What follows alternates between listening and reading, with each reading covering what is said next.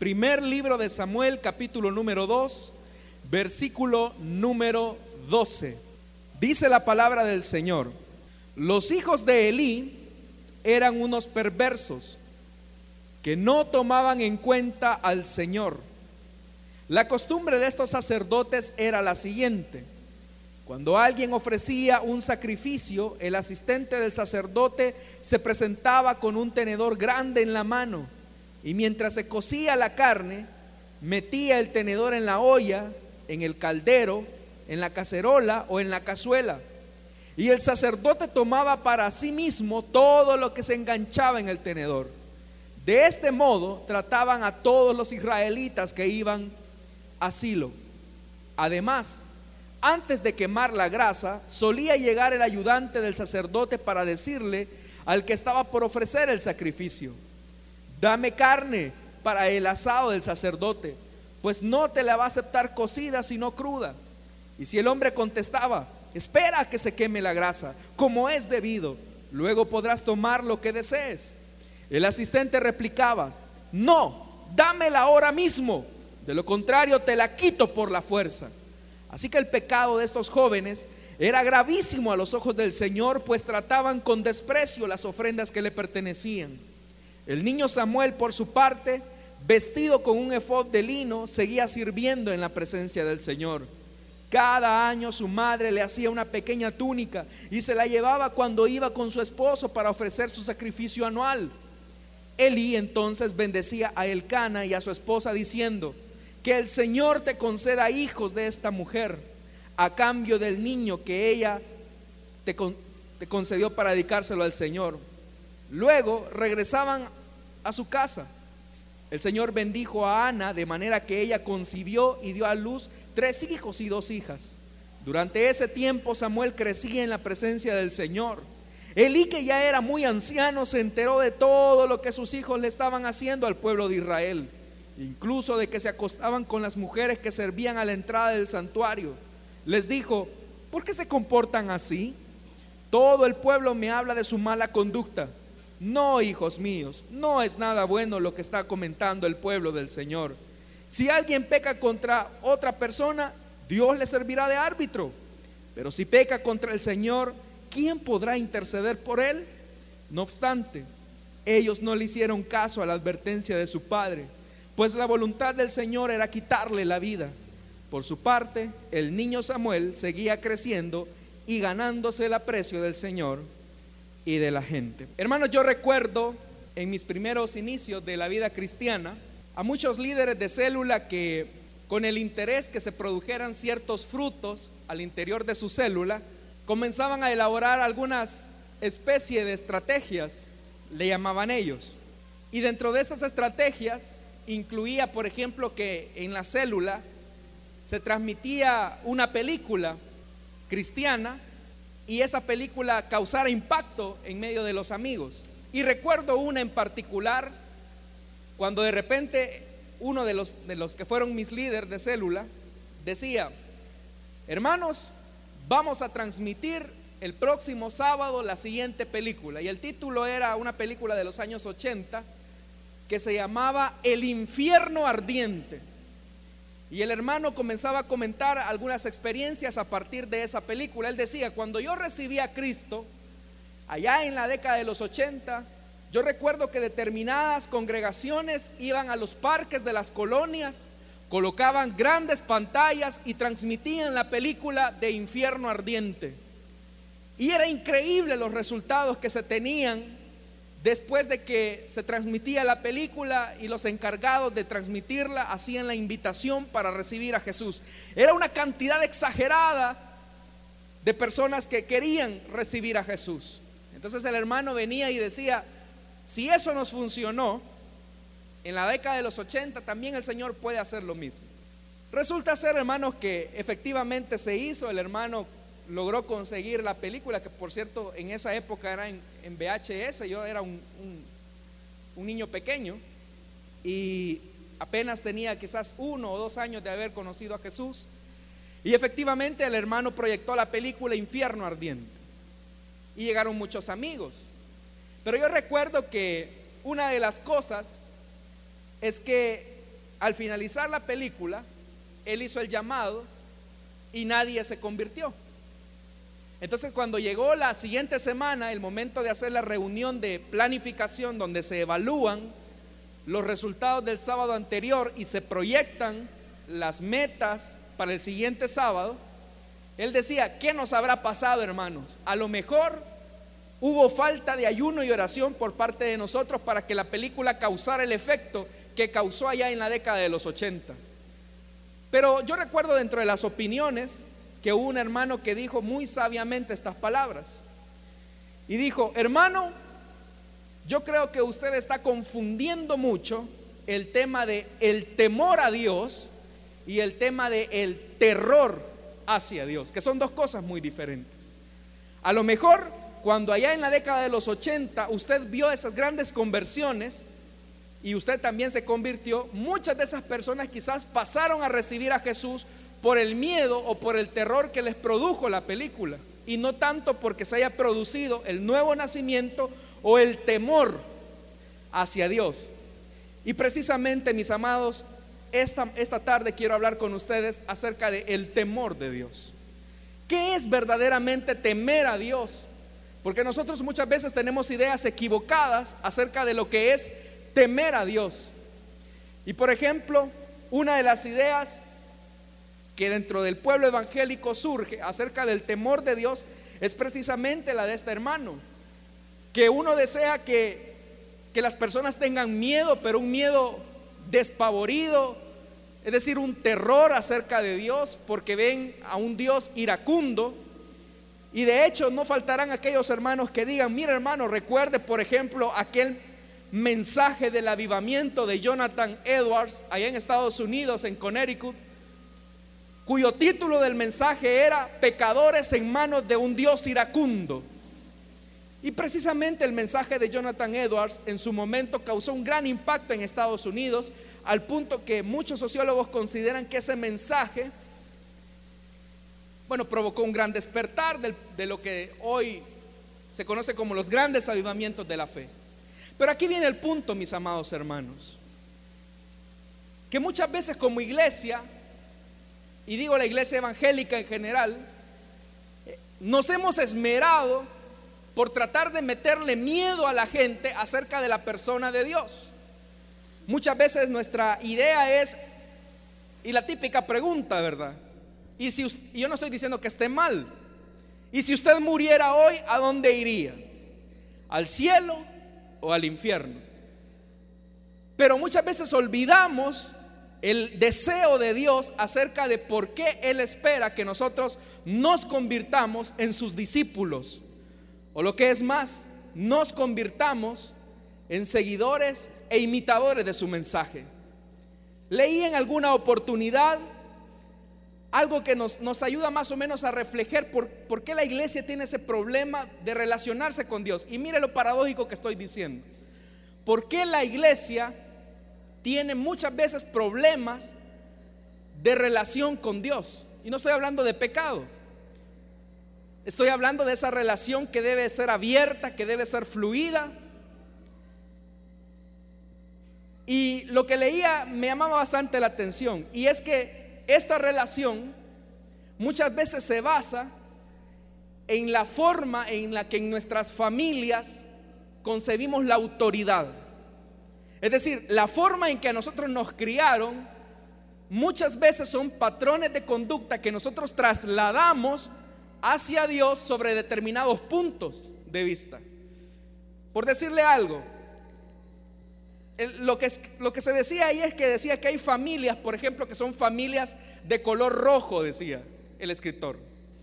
Y las familias de color rojo son aquellas familias donde el padre o la madre a cada momento le decían a sus hijos, no haga eso, no se mueva aquí, cuidadito si se hace para este lado, no te permito que jugues con esos niños del pasaje, no te permito que salgas a la calle, no hagas esto, y todo es un no, no, no, no. Son las familias de color rojo, las que toda la vida le están prohibiendo a sus niños, no, no, no. Ese es un tipo que ocurre.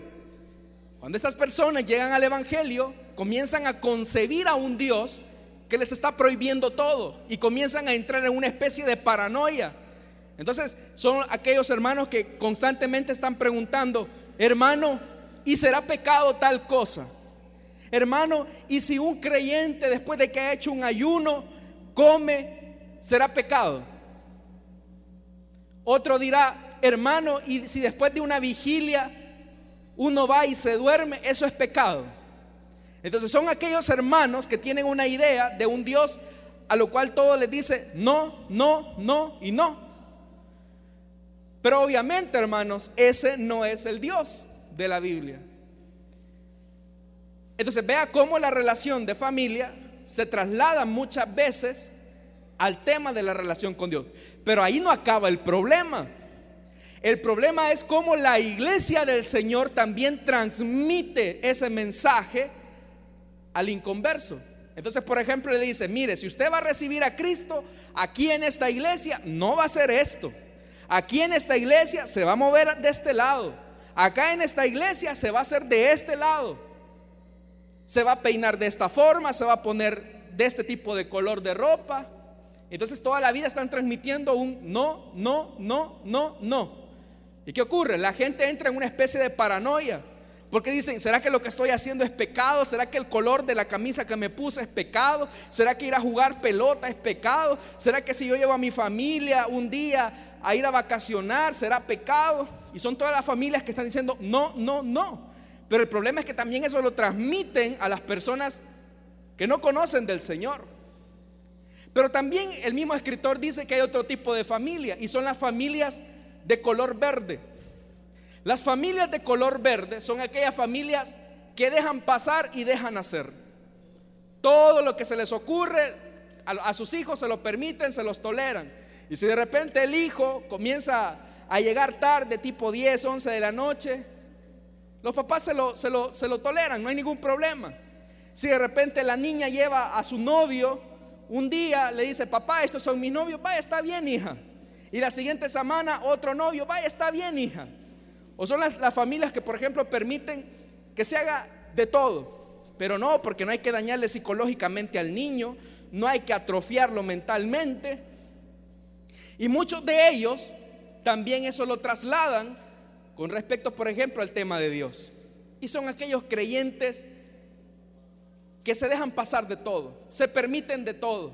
Y si de repente dicen, hermano, a mí mi conciencia no me dice que sea pecado, que esté mal que de repente yo tenga por novio o novia a una persona que no es creyente. Yo no me siento mal, de hecho me siento bien. Otro tipo de creyentes que a lo mejor dicen, mire, desde que me metí con mi amante, Dios me ha estado respaldando de una forma tan increíble.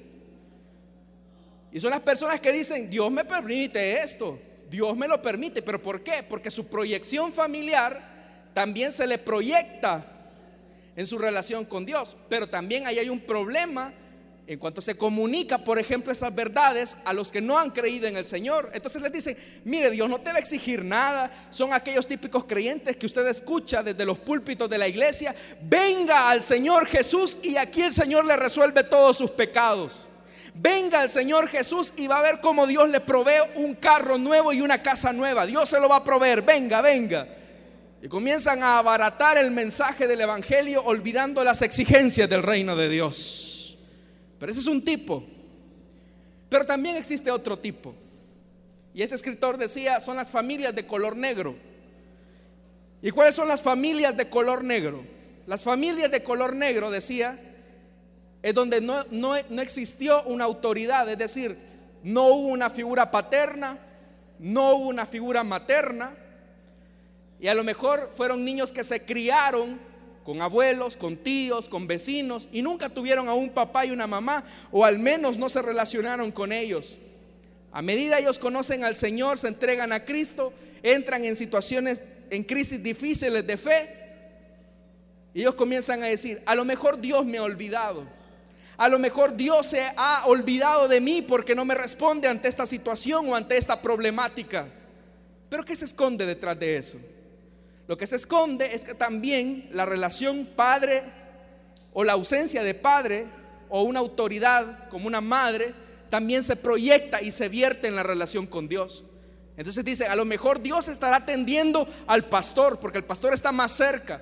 Y son aquellos creyentes que se acercan de repente a los líderes de la iglesia, a los pastores, y le comienzan a decir al pastor, pastor, ore por mí porque usted está más cerca del Señor. A usted el Señor lo escucha.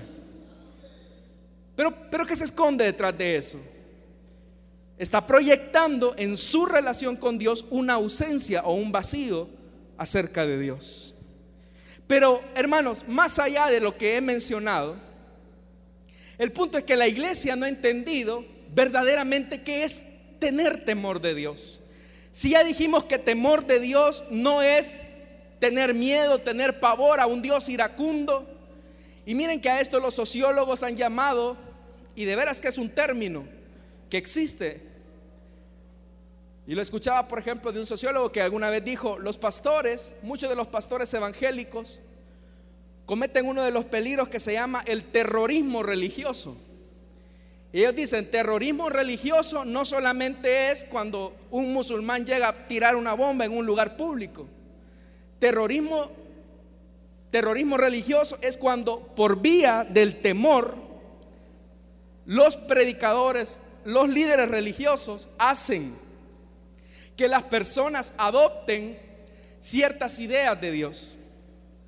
Oiga, yo no estoy negando esta tarde, por ejemplo, la realidad del infierno.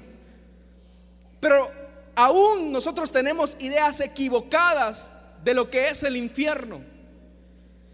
El énfasis a lo que los evangélicos le ponemos, por ejemplo, en la verdad escritural e innegable de la condenación eterna, son cosas a las que Dios no les toma mayor importancia. Le voy a poner ejemplos. El evangélico se esmera en decir que el lugar del infierno, ahí hay fuego. Entonces, describen, mire, en el infierno hay llamas de fuego y ese fuego nunca se acaba. Y ahora le voy a poner en dilema. Pero también hay otros que dicen, el infierno es un lugar de obscuridad y ambas verdades y ambas y ambas realidades son verdad. Porque el infierno, como dice la Biblia, es un lugar donde hay fuego. Pero vea, también dice, el infierno es un lugar donde hay obscuridad, tenebrosa, espesa. Ahora yo le hago una pregunta, solo para que vea. ¿Cómo puede en un lugar haber oscuridad si a la vez hay fuego? ¿Cómo puede haber en un lugar oscuridad donde hay fuego? Entonces vienen los creyentes y se comienzan a esmerar, ¿verdad? Y comienzan a armar elaboraciones supuestamente teológicas en aras de defender el infierno. El infierno es un lugar real, es un lugar que está destinado para todo aquel que rechaza el mensaje de Jesús. Eso es verdad. Pero ¿cuál es el énfasis del infierno verdaderamente, que es el que Dios da a ese lugar, es que el infierno es el único lugar donde Dios no está. Y eso hace al infierno ser infierno. Al infierno lo que lo hace ser infierno no son las llamas de tormento, no es el gusano que nunca muere, no es la oscuridad tenebrosa, no es que Ahí va a ir a parar Satanás y sus demonios, porque usted sabe, el infierno es un lugar que está deshabitado actualmente, porque el primero que será arrojado al lago de fuego, la Biblia lo dice claramente. ¿Quiénes son? Es Satanás, es el anticristo, es el falso profeta. Ellos lo van a ir a estrenar. Ahorita no hay nadie ahí en ese lugar que está esperando y está siendo resguardado para la condenación eterna. Pero ¿qué es lo que le quiero transmitir? que lo que a Dios le interesa, por ejemplo, con respecto a ese tema, o lo que la Biblia nos enseña y a lo que la Biblia le interesa transmitirnos, es que el infierno es un lugar donde Dios no está. Y ese suficiente temor, o más bien dicho, esa es, esa es la realidad verdadera acerca de ese lugar de tormento. Y por eso es lugar de tormento. Cuando se ocupan, por ejemplo, esas esas realidades del fuego. Un fuego es algo que a usted lo consume, que lo incomoda, que lo inquieta. Pero ¿qué es lo que el fuego le va a estar recordando a esta gente? Que Dios no está ahí, que Dios no está ahí. Actualmente nosotros vivimos, hermanos, bajo la gracia de Dios. Vemos el sol sobre nosotros. Vemos que se oculta. Dios hace descender su lluvia sobre buenos y sobre malos. Y eso es parte de la soberanía de Dios. Eso es parte de la presencia de Dios en medio de nosotros. Pero aquí viene el punto. Entonces, ¿qué es el temor hacia Dios? ¿O qué es lo que debemos de entender bíblicamente a partir del temor acerca de Dios? El texto que hemos leído nos presenta alrededor de cuatro personajes fundamentales. El primero, a Elí como sacerdote, es decir, aquel que ministraba el culto, aquel que ministraba todo lo relacionado a lo sacrificado hacia Dios. Sus hijos que también iban a ser herederos del sacerdocio, de acuerdo a la Biblia lo establece, eran personas que estaban literalmente dedicadas al culto a Dios. Pero vea cómo comienza el versículo que hemos leído, que es el versículo 12. Los hijos de Elí eran unos perversos que no tomaban en cuenta al Señor. ¿Y qué es eso de no tomar en cuenta al Señor? Es que en todo lo que ellos hacían, no solamente estaban mancillando el culto al Señor, sino que también estaban ofendiendo al prójimo en su fe, en su devoción hacia Dios, pero venían ellos y malversaban el culto. Vea lo que dice el versículo 13. La costumbre de estos sacerdotes, ¿quiénes eran los perversos, hermanos? Eran sacerdotes. Cuando alguien ofrecía sacrificio, el asistente del sacerdote se presentaba con un tenedor grande en la mano y mientras se cocía la carne, metía el tenedor, dice. Es decir, se estaba oficiando el sacrificio. En el momento en que la grosura estaba en el fuego, era el sacrificio que dice la Biblia que subía como olor agradable delante de Dios. Pero ¿qué hacían estos perversos con, ese, ese sacrificio de expiación por los pecados? ¿Qué hacían ellos? Venían y de abusivos, sin que se hubiera consumado la grosura, metían el tenedor y agarraban para sí. Es decir, ahí había un abuso. Pero vea, ¿a quién le están quitando o sobre quién está el abuso de estos sacerdotes perversos? El abuso está precisamente en primer lugar hacia el pueblo, que en la confianza de que a través de ese sacrificio ellos iban a expiar el pecado, venían estos sacerdotes y no permitían que el sacrificio fuera consumado. Pero también había un segundo abuso y el segundo abuso era que literalmente ese olor fragante delante de Dios era quitado por ellos. ¿Por qué razón? Porque ellos ya habían pervertido toda la causa o toda la motivación real de por qué ellos estaban haciendo lo que hacían. Es decir, mire qué contradicción esta. Eran personas que estaban dedicando su vida al servicio de Dios. Pero en esa supuesta dedicación al servicio de Dios no tenían temor. Y vuelvo al punto. Entonces, ¿qué es el temor? Vayamos resolviéndolo a medida la lectura nos va dando. Vean lo que dice, versículo 16. Y si el hombre contestaba, es decir, el ayudante del sacerdote le decía, no hagas esto, vean, espera que se queme la grasa como es debido. Luego podrás tomar lo que desees. Eso es lo que decía la ley que una vez se hubiera consumado eso como olor fragante delante de Dios, el sacerdote podía tomar lo que quisiera. Pero ellos estaban abusando de estar en la presencia de Dios. Y vea, el abuso llegaba al punto que le dice, no, dámela ahora mismo, de lo contrario te la quito por la fuerza. ¿Y qué tipo, por ejemplo, de hijos son los que se reflejan ahí? Hijos de la familia del color verde, a quienes se les permitía hacer cualquier tipo de cosas, de desórdenes. Ellos hacían y deshacían. Pero no se podría decir, bueno, pero ¿y al final que esta gente no tiene temor de Dios? ¿Y en qué consistía el temor de Dios entonces? El temor verdadero de un creyente hacia Dios es precisamente que no pierda la presencia de ese Dios en su vida Pero esta gente hacía ratos que había perdido la presencia de Dios y no se percataron que poco a poco fueron perdiendo el temor de Dios y por eso comenzaron a cometer barbaridades contra la gente, contra los que colaboraban en el templo, contra su mismo padre. Ellos comenzaron a tomar barbaridades. Pero ¿qué fue primero entonces? Lo que fue primero es que ellos perdieron el temor por la presencia de Dios. Y cuando se pierde el temor por la presencia de Dios, la persona que ha conocido a Dios es capaz de hacer cualquier grosería. Es capaz de cometer cualquier locura. ¿Por qué? Porque descuidó temer por la presencia de Dios. ¿Y qué es temer por la presencia de Dios? Es que en cada cosa que estamos involucrados en nuestra vida diaria, Dios está en medio de nosotros.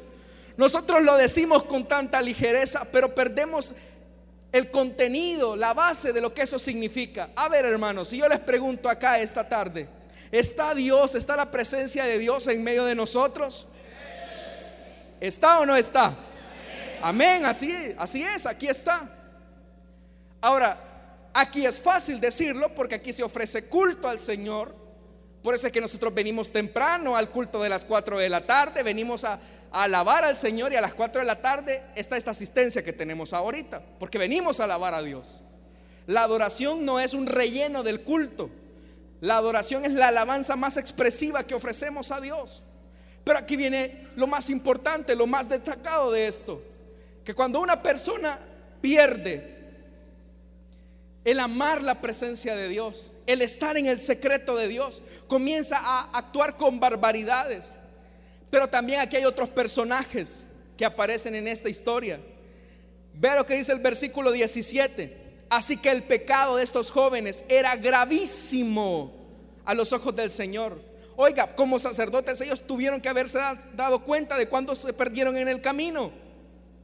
Pero no se dieron cuenta. Porque dice el versículo 17, pues trataban con desprecio lo que le pertenecía al Señor, esas ofrendas que le pertenecían a Él. Y eso es lo que ocurre cuando una persona no tiene temor de Dios. Comienza a dividir la vida en dos mundos diferentes. Y por ejemplo viene el creyente con una especie que también los sociólogos han llamado a esto la, esquizofrenia evangélica. ¿Y en qué consiste la esquizofrenia evangélica? en que nosotros tendemos a dividir el mundo secular del mundo espiritual. Entonces decimos, el mundo espiritual es lo que hacemos en la iglesia, es lo que hacemos en el culto, es lo que hacemos en las células. Pero el mundo secular es mi trabajo, es mi familia, es mis responsabilidades sociales. Entonces, ¿qué ocurre con eso? Cuando dividimos el mundo en esa realidad que no es bíblica, que no es fundamental, que entonces de repente comenzamos a actuar de forma incoherente. Y acá en la iglesia vivimos una aparente santidad, pero allá en el trabajo nos tienen por chambrosos, nos tienen por mal hablados, nos tienen como los pone dedo, tratamos mal a las personas, los que son jefes no pagan lo correcto, lo justo a sus empleados, con el pretexto de que este es el mundo secular. Y en el mundo secular Dios no se mete. Pues le quiero decir una cosa, Todas las cosas, todo el mundo, lo visible y lo invisible, le pertenecen al Rey de Reyes y Él está en medio de eso. ¿Qué significa esto, amados? Que la presencia de Dios está en tu oficina. La presencia de Dios está en tu celular incluso. Cuando tú ves algo, Dios está ahí. La presencia de Dios está en tu casa. La presencia de Dios está incluso en aquellas cosas que nosotros consideramos que son muy impuras o muy indignas. Amados esposos, matrimonios, Dios está en medio de su intimidad. No crean que cuando ustedes cierran la puerta dicen, bueno Señor, aquí te dejamos afuera en el pasillo. Dios está ahí en medio de ustedes. Es decir, que la presencia de Dios lo cubre y lo llena todo. Pero ¿qué hacemos con la presencia de Dios entonces? Si estamos claros que la presencia de Dios lo cubre todo, la presencia de Dios está cuando usted, hermana, está lavando los trastes, cuando está barriendo, cuando está cocinando. Tiene temor por esa presencia que le acompaña. por esta presencia que ahora está en medio de nosotros, que habita en medio de nosotros. Hay un respeto, guardamos la integridad. Es decir, que cuando llega la tentación, lo que se nos viene a la cabeza es, esto va a dañar la presencia de Dios. Esto hará que la presencia de Dios se vaya de mi vida. Esto hará que la presencia de Dios se vaya de mi escritorio. Esto hará que la presencia de Dios se vaya de mi hogar. Si lo que ocurre ahí en ti, en ese momento, es lo que estoy diciendo, tú efectivamente tienes temor de Dios. Temor de que la presencia de Dios no se vaya. Ahora, si cuando viene la oferta y viene la tentación, lo que se te ocurre es, van a decir que soy un pícaro, van a decir que soy un malvado, que soy un hipócrita, mejor no. Aquí hay que guardar las apariencias. Tú entonces no temes a Dios. ¿Qué es temor de Dios entonces? Es ese respeto a Dios en todas las áreas de la vida. Respeto que estos jóvenes habían perdido, pero no todo estaba perdido. Vean lo que dice el versículo 18. Y ahí aparece un ejemplo contradictorio y paralelo a la vez. Porque también era un muchacho que estaba oficiando culto. Dice el versículo 18. El niño Samuel por su parte, vestido con un efod de lino y esto habla de la pureza de este niño, seguía sirviendo a dónde? En la presencia de Dios. ¿Y qué es lo que hacía este niño? ¿Este niño ofrecía sacrificios como los otros dos muchachos? No. Este niño se dedicaba, si él veía cómo lo hacían los sacerdotes, si él veía cómo lo hacía Elí, pero este era un muchacho que se quedaba en el templo, que era como una especie de, tienda, cuidando de los elementos del Señor, pero lo hacía con tal devoción que para Dios eso era estar en su presencia. Es decir, este niño no tenía un cargo oficial, llamémoslo así, de sacerdote, pero actuaba con integridad delante de Dios en todo lo que hacía. Pero aquí viene un punto fundamental en esto. Los jóvenes Ofni y Finnes, que eran los hijos del sacerdote Elí y que actuaban como depravados en la presencia del Señor, tenían a su padre en el templo, y así lo dice la Biblia. Pero aquí también este versículo dice, oigan lo que dice, versículo número 19, cada año su madre le hacía una pequeña túnica y se la llevaba cuando iba con su esposo para ofrecer su sacrificio anual. Vea, Samuel no tenía la referencia de un papá y una mamá. Pero ¿cómo es que este niño lograba comportarse con integridad?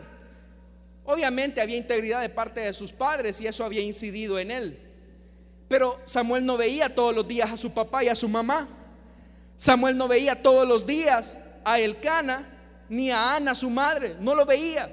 Pero Ofni y Fitness sí veían todos los días a su papá, el viejo que así lo llama la Biblia, Elí, el viejo Elí. Yo le hago una pregunta, amado padre y madre de familia, y respóndasela usted sola con sinceridad. El día que por alguna razón usted ya no pueda venir a, la iglesia, a la casa del Señor, porque el Señor se lo llevó a su presencia, porque le tocó moverse, yo le hago una pregunta, ¿sus hijos por iniciativa propia vendrían a la casa del Señor? Si sus hijos no, no vienen a la casa del Señor sin que usted se los diga, es decir, ya cuando han salido de su responsabilidad y donde ellos pueden decidir por sí solos, entonces, mis amados, usted no les transmitió lo que es temer a Dios. E hicimos un mal trabajo como padres. Pero vean Samuel. Samuel no tenía a su papá, no tenía a su mamá encima. Y sin embargo Samuel vivía en integridad, vivía con temor en la presencia de Dios, en todo lo que hacía. Si limpiaba algo en la tienda de reunión, él lo hacía porque sabía que la presencia de Dios estaba ahí. Pero los otros no les importaba. Amados hermanos, lo peor que le puede pasar a una iglesia es que nosotros nos comencemos a preocupar por otro tipo de cosas y no por conservar el fuego vivo de la presencia de Dios en medio nuestro. El día en que Dios no sea el centro de esta reunión no tiene sentido absolutamente nada. Y usted ni yo no tenemos nada que hacer acá. Pero si la presencia de Dios está en medio nuestro, está acá, en medio de los pastores, en medio del diaconado, en medio del que preside, en medio de los que tocan la alabanza, entonces hay sentido para estar en este lugar. No pretendamos, amados hermanos, seguir la lógica satánica y diabólica de dividir las cosas en dos mundos paralelos, porque no existen. El Señor es dueño y Señor de todo lo invisible y lo visible.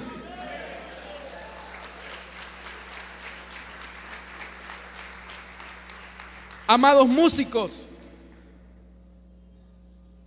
todos los que servimos, no pretendamos tocar, por ejemplo, un instrumento, pretendiendo alabar al Señor cuando con esas mismas manos hemos estado manoseando a nuestra novia. No estoy hablando de nuestros músicos, de otros músicos. No pretendamos, amados hermanos, imponerle mano a los enfermos cuando con esas mismas manos hemos pescoceado, como dicen, a nuestras esposas. Porque mientras nosotros estemos dividiendo el mundo en dos realidades, nosotros no tenemos temor de Dios. Lo que nosotros tenemos es una religión barata. Y la religión barata se va a ir consigo con todo al infierno mismo.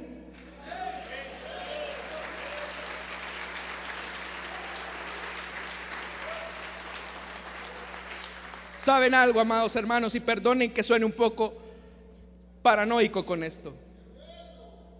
Pero si no tememos a la presencia de Dios, si no guardamos respeto por la presencia de Dios, ¿qué estamos haciendo acá? Dios está con usted cuando se está bañando. Dios está con usted cuando está viendo televisión. Oigan, amados hermanos, no pretendamos engañar a Dios y decir, bueno, Diosito, aquí te dejamos en este local, al que nosotros llamamos templo, pero que es un local de reunión, y nos vemos el próximo domingo, porque hay unos que solo domingo vienen. Y cuando llegamos a la sala, comenzamos a ver entretenimiento que el mundo y Satanás nos dice es para gente adulta. Entonces viene el papá y la mamá y le dicen, hijo, anda, acostate porque estas escenas no las puedes ver. Ah, tú y tu esposa sí las pueden ver. Y con eso estás dañando tu mente, tu integridad. Porque entonces en el momento en el que tú tengas intimidad con tu esposa, no vas a estar con tu esposa, sino con la que aparece en la televisión y adulterando en tu corazón. Pero Dios está ahí, en lo que vemos, en lo que hacemos, cuando tú abordas el transporte, cuando tú tienes un problema, aún en medio de ese tráfico que tú consideras, ay Dios mío, este se me atravesó y yo le quisiera decir un par de cosas, Dios está a tu lado. Eso significa ser un creyente nacido de nuevo, verdadero, que sabe que la presencia de Dios está en todo y que yo temo perder esa presencia. ¿Qué ocurrió con el rey David, amados hermanos, cuando fue descubierto por su pecado de adulterio y asesinato? Y llegó el profeta Natán a decirle, oye, tú has pecado delante de Dios. La primera preocupación del rey David no fue qué barbaridad, qué va a decir la gente, qué va a decir la prensa nacional de Israel. En el New York Times quizás van a decir, rey de Israel adultera, rey de Israel mata. A él no le interesó lo que la gente decía de él. A David lo único que le interesó fue, y se lo dijo a Natán, por favor Natán, no quiero perder la presencia de Dios. Ese es temor de Dios. Y por eso es que Dios dice acerca de David, David era un hombre conforme a mi corazón. Por eso les digo, amados hermanos, como iglesia del Señor, tenemos que amar la presencia de Dios en todo lo que hacemos, cada una de las cosas. Amados hermanos comerciantes, no estafen a la gente con los vueltos. Porque Dios está ahí.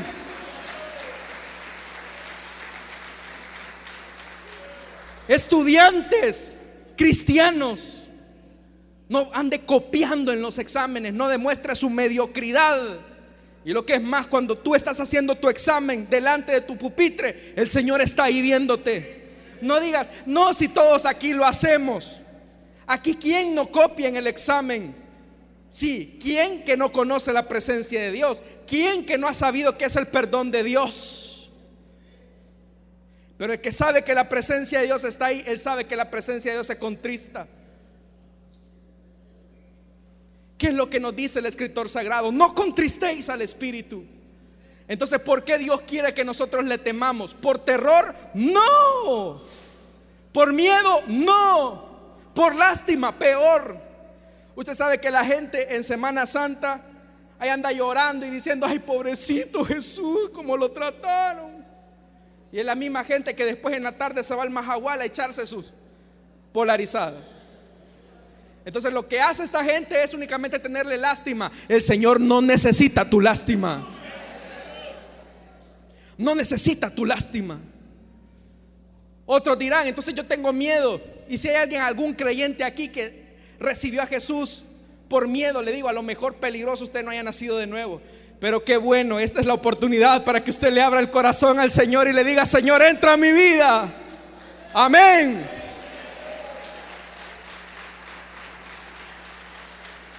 Amemos entonces la presencia del Señor, amados.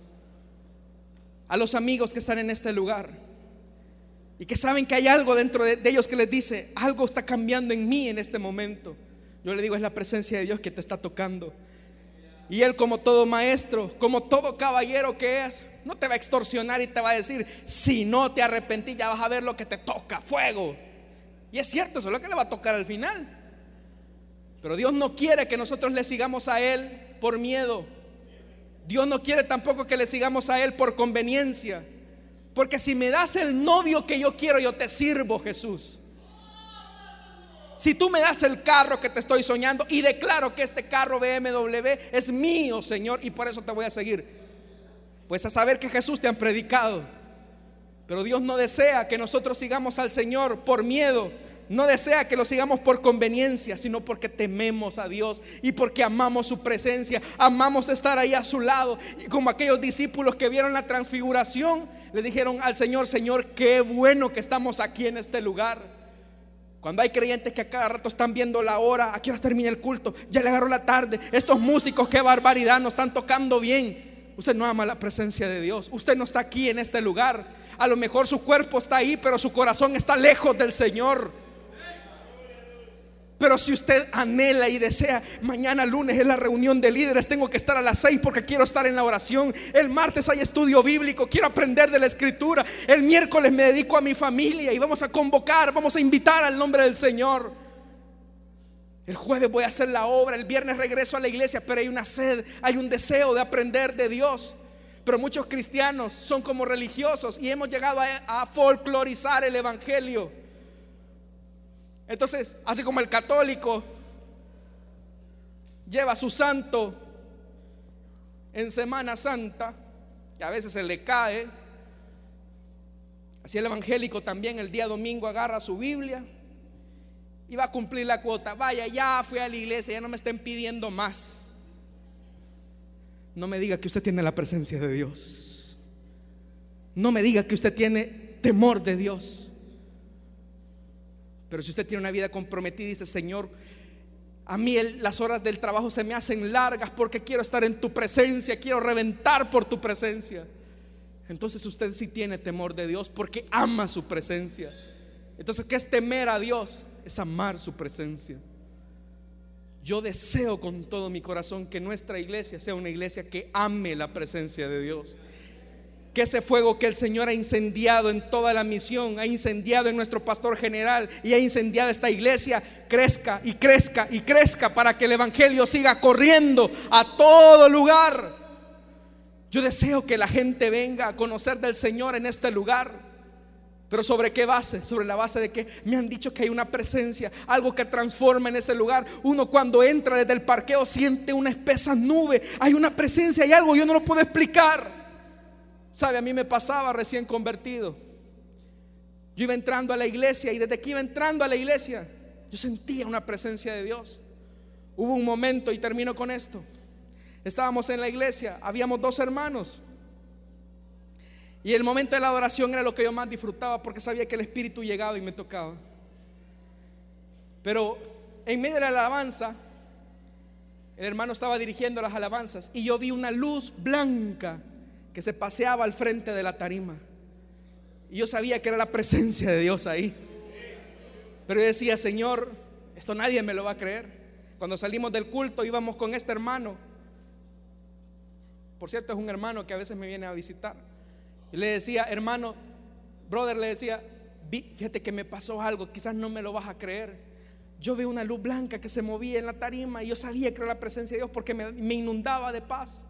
Y él me decía, ah, pues ya veo que yo tampoco no estoy loco porque yo también la vi, me dijo. Era la presencia de Dios. Si amamos su presencia, iglesia, no le tengamos miedo a nada, porque el Señor va delante de nosotros. Vamos a orar esta tarde. Oremos al Señor. No te vayas de nosotros, Señor. A los amigos que están en este lugar y a lo mejor no han comprendido y han dicho, ¿qué pasa? ¿Qué ocurre? Yo siento algo. Le digo algo, es la presencia del Señor que lo está tocando. Quiero hacer una invitación a amigos o hermanos que están en este lugar sin conocer de la presencia de Dios. ¿Sabe? No sabe de lo que se ha perdido. El Evangelio no es religión barata. El Evangelio no es religión barata. No, es la presencia de Dios. ¿Quiere experimentarlo? ¿Quiere conocer esta fragancia que solamente aquí se tiene? Le invito a que se ponga de pie y le diga, Señor, yo quiero tener tu presencia. Quiero que habites en mí. Si hay amigos, amigas, hermanos o hermanas que están acá en este lugar que a lo mejor se han alejado del Señor y que desean ponerse a cuenta con el Señor, le invito, renuncia a su religiosidad, renuncia a su religiosidad y pase al frente. Aquellos a quienes el Señor los ha tocado esta tarde.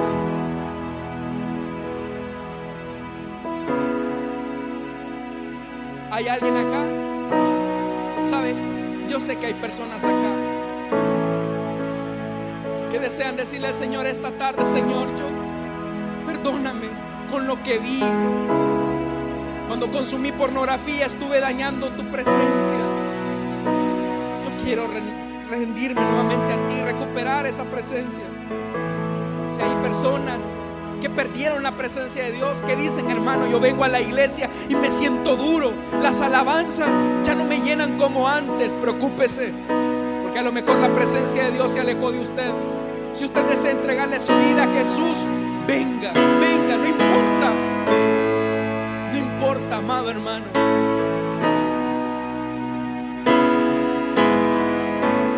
El cielo esta tarde se abre para la iglesia de Santa Ana como lo ha sido siempre. La gloria de Dios está en medio de nosotros esta tarde.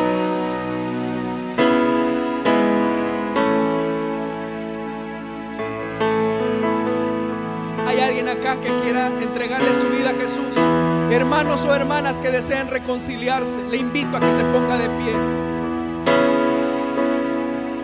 Oiga, el tiempo se me acaba.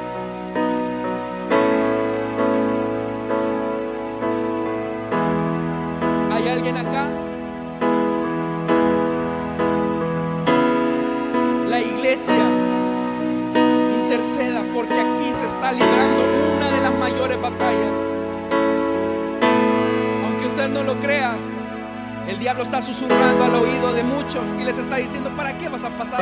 Tu vida no va a cambiar. Te aseguro que si tú le rindes tu vida a Jesús, el Señor hará algo diferente contigo.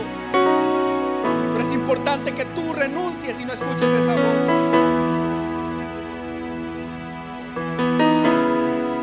A los oyentes de la radio. Oiga, somos una iglesia que amamos la presencia de Dios. Suena subjetivo viniendo del pastor, pero venga y compruébelo. Usted mismo se dará cuenta de cómo el Señor nos ha visitado con su gran misericordia. ¿Hay alguien acá que desea entregarle su vida a Jesús esta tarde? Pongámonos de pie, iglesia. Y elevemos una oración al Señor para que la presencia de Dios deje. Para que haya temor reverente en las cosas que hacemos.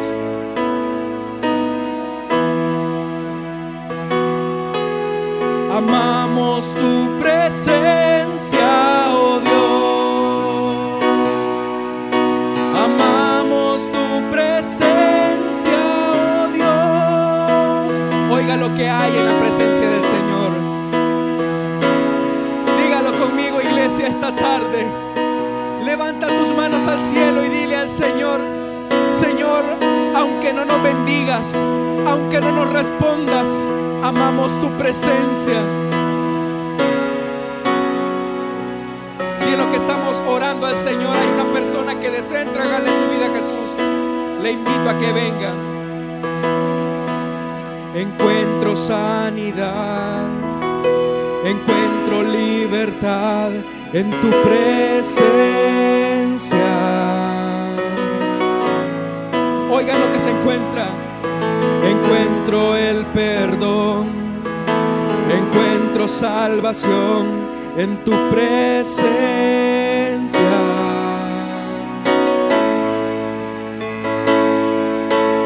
Correremos hacia ti.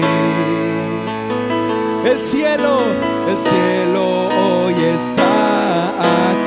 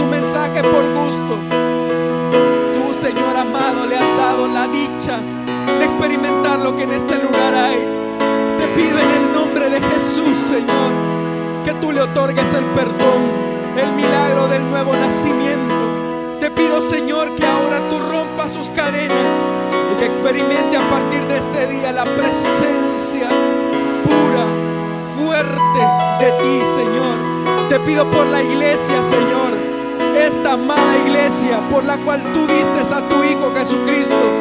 No te alejes de ellos en sus trabajos, no te alejes de ellos en sus oficinas, no te alejes de ellos en la escuela, en la universidad. Señor, estar contigo en el autobús, cuando caminan, cuando van a comprar. Aún en la intimidad, Señor, está tú ahí, porque amamos tu presencia. Tú lo llenas todo, Señor. Tú lo llenas todo. No te apartes, Señor, de nuestros pastores. No te apartes de los músicos, Señor. Llénalos de ti. Llena esta iglesia de tu presencia, Señor.